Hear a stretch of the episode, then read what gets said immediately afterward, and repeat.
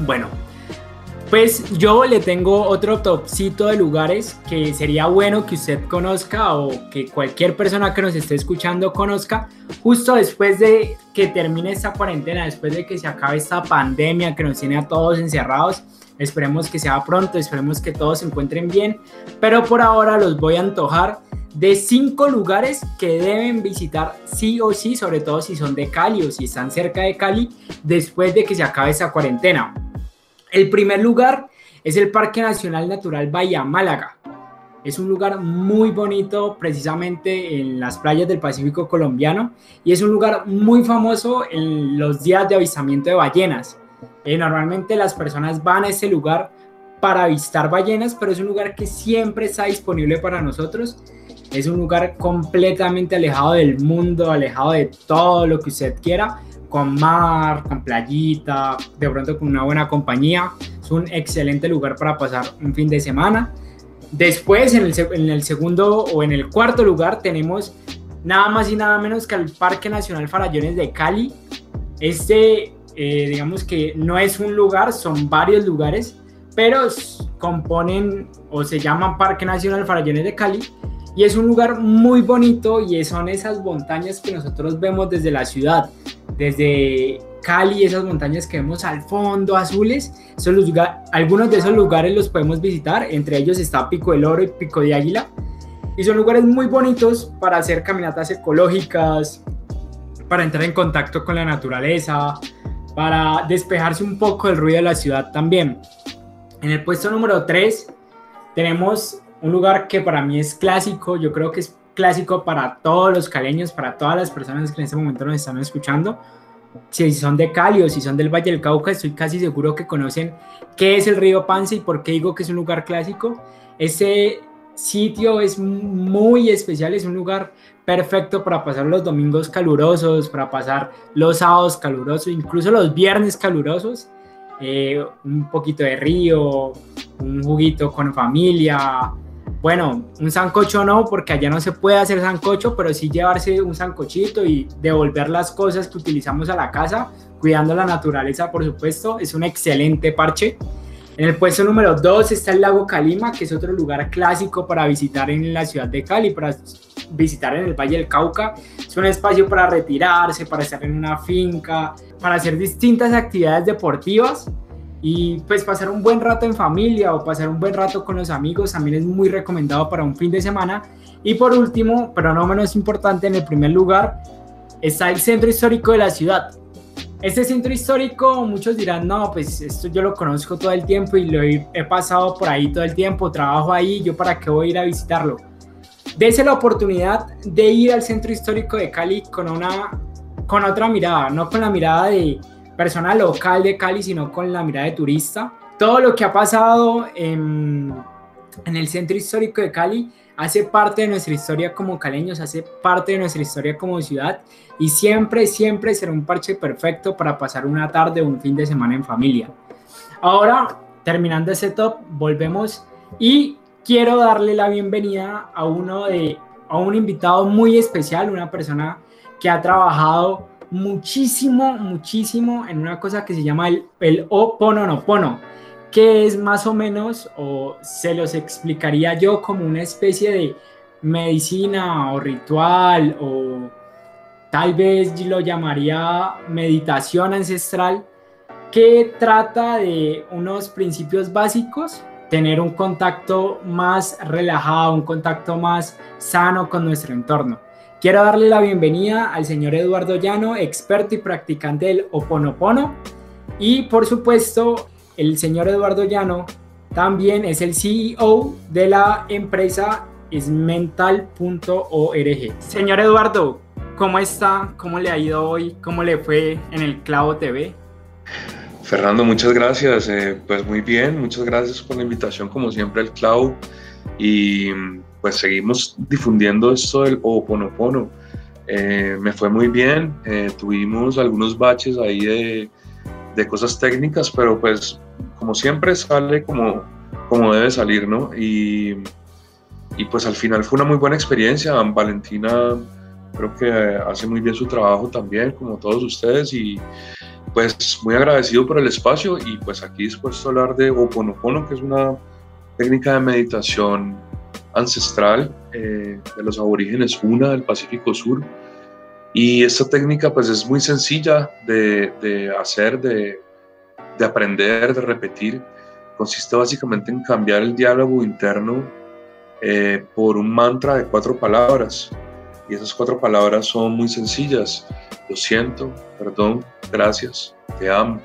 Y las puedes decir en cualquier orden, en cualquier eh, momento, lo puedes decir mentalmente, verbalmente. Eh, es un método de meditación, pues, digamos, facilísimo, como te puedo explicar, y, muy efectivo también.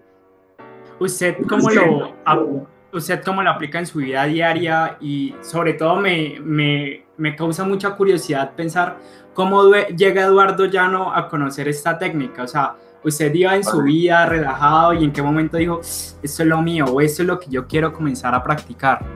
Claro, pues todo parte como de un proceso de, también de autosanación, ¿no? O, de salir de una crisis muy profunda. Yo eh, dediqué los primeros 25, 30 años de mi vida a hacer política y, y pues he estado, digamos, eh, en muchos procesos políticos. La gente de pronto me conoce como en ese sector y, y también como asesor político pero yo descubrí el Oponopono precisamente saliendo de una crisis por, por, una campaña política y era una herramienta que había aprendido un tiempo antes, eh, pero que en ese momento pues como que me volvió a llegar o la volví a encontrar y me empezó a ayudar mucho en mi proceso de, pues, de sanación, de salir de una depresión muy fuerte y también, sabes, de empezar a ver la vida pues de otra forma, porque cuando uno tiene ese tipo de crisis, digamos, cualquier ruptura cualquier, eh, sí, crisis en general, eh, por traición, por, por eh, quiebra, bueno, lo que sea, eh, la gente tiende a señalar a otros como culpables, ¿no? Como, como que no acepta su responsabilidad. Y el oponopono, además de ser esta, digamos, repetición de mantra, que es como el, como el corazón del, del tema, pues también tiene como unos principios y entre ellos está el, el, que uno debe hacerse responsable por todo lo que está en su vida.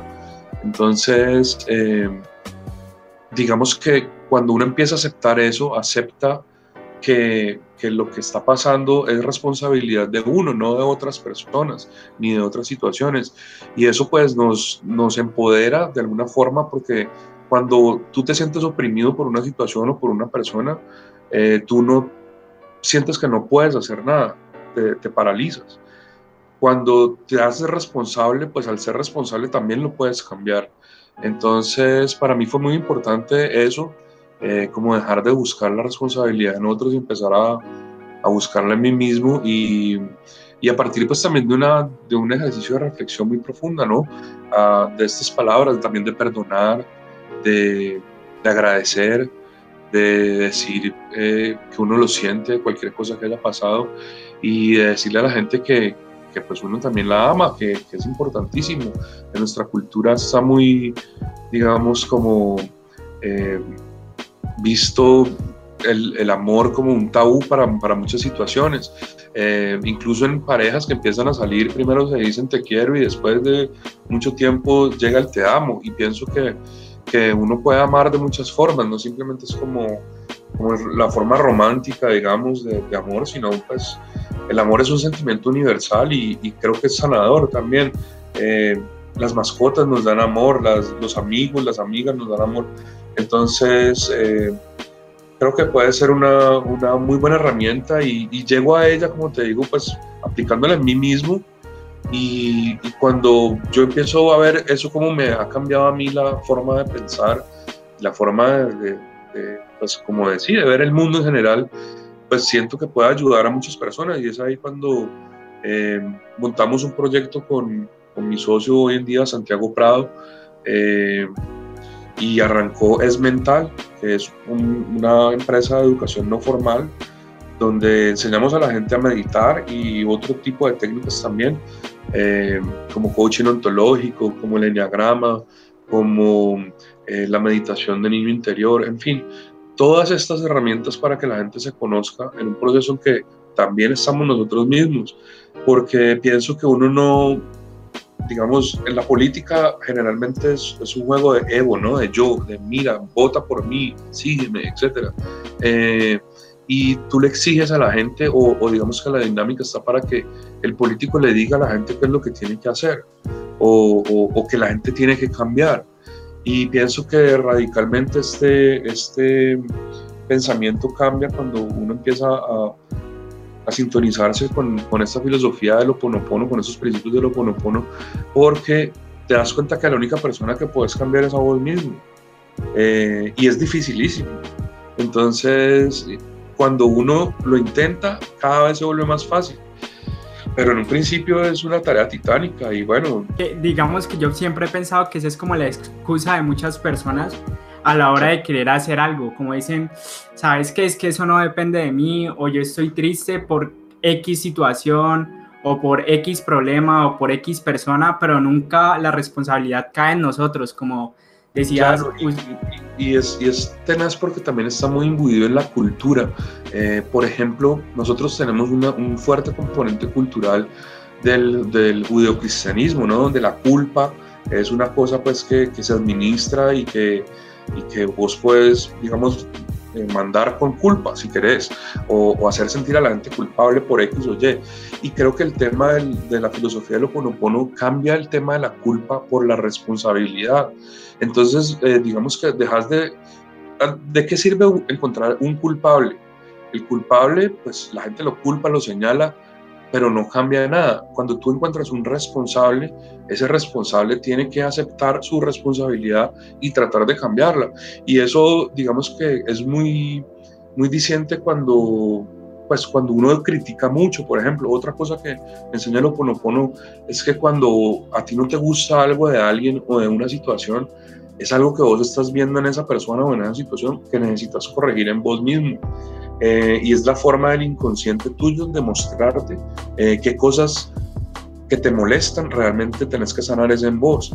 Entonces sirve mucho, por ejemplo, para, para el tema de criticar en Colombia, eh, pues nuestra cultura, como te decía, de la culpa a la crítica, a, a señalar.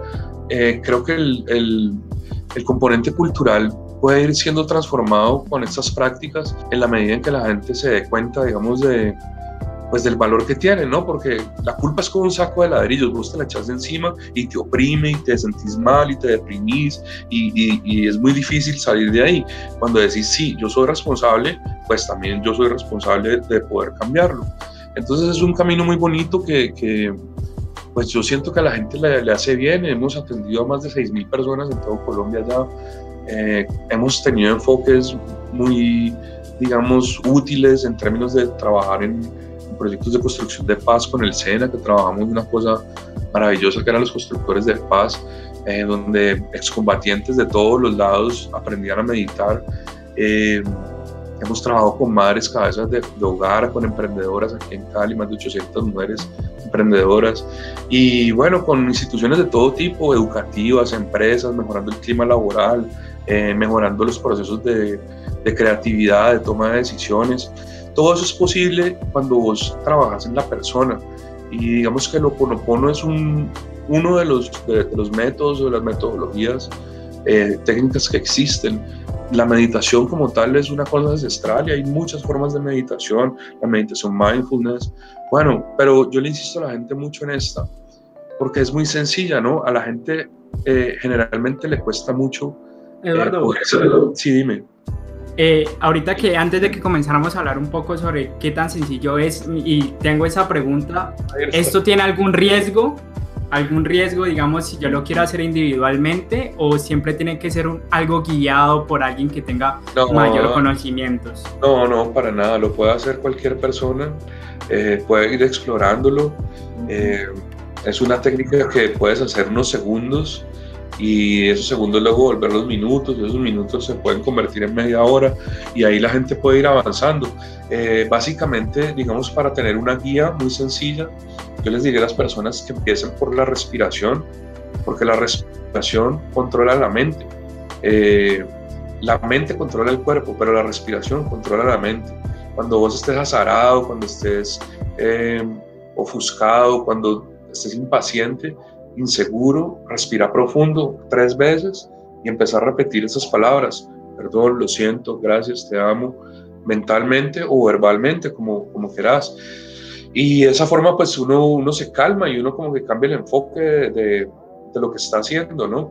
También sirve mucho para mejorar conflictos con personas que, que uno tenga, digamos, o, o, situaciones que uno quiera mejorar. Por ejemplo, si usted le cae mal a una persona o, tiene una relación difícil con su jefe o, o está teniendo una relación difícil con su suegro, con su mamá, bueno, con la persona que quiera, eh, enfoque ese diálogo que dirige usted normalmente a esa persona mentalmente, ese diálogo que, que todos cuando pensamos en alguien, ah, fulanito de tal, no, ese es mucho hijo de tantas, no, ese mal no sé qué. Entonces, ese cámbialo por, perdón, lo siento, gracias, te amo. Y mira, es súper efectivo porque uno con todo ese diálogo negativo y la persona que, que, la que tú le estás enviando, digamos, la mala vibra, no, no se da por enterada, pero esa mala vibra sí se vuelve eh, emoción en, en, en tu sistema y se vuelve tarde o temprano enfermedad, patología. Yo siempre he pensado que el cambio primero tiene que suceder en nosotros para poder hacer un cambio en los demás. Este fue Eduardo Llano, eh, director, CEO de esmental.org. Muchísimas gracias por estar en el Clavo en Radio. Y nada, lo esperamos para una próxima ocasión y nos alegra muchísimo que esté trabajando por la salud mental de las personas, sobre todo en un momento como este, en el que es tan necesario y es tan urgente que todos logremos estar conectados con nosotros mismos para poder estar conectados con los demás. A vos, Fernando, muchísimas gracias, a todo el equipo del Clavo y pues invitarlos a que nos sigan en redes sociales. Eh, la empresa es arroba esmental guion bajo, guion bajo en Instagram y en Twitter. Y a mí me pueden encontrar como eduyano, arroba eduyano en Twitter y arroba eduyano c en Instagram y en Facebook con mi nombre y también es Mental en Facebook con el nombre. Muchísimas gracias de nuevo, Fernando, y saludos a todos. Muchas gracias.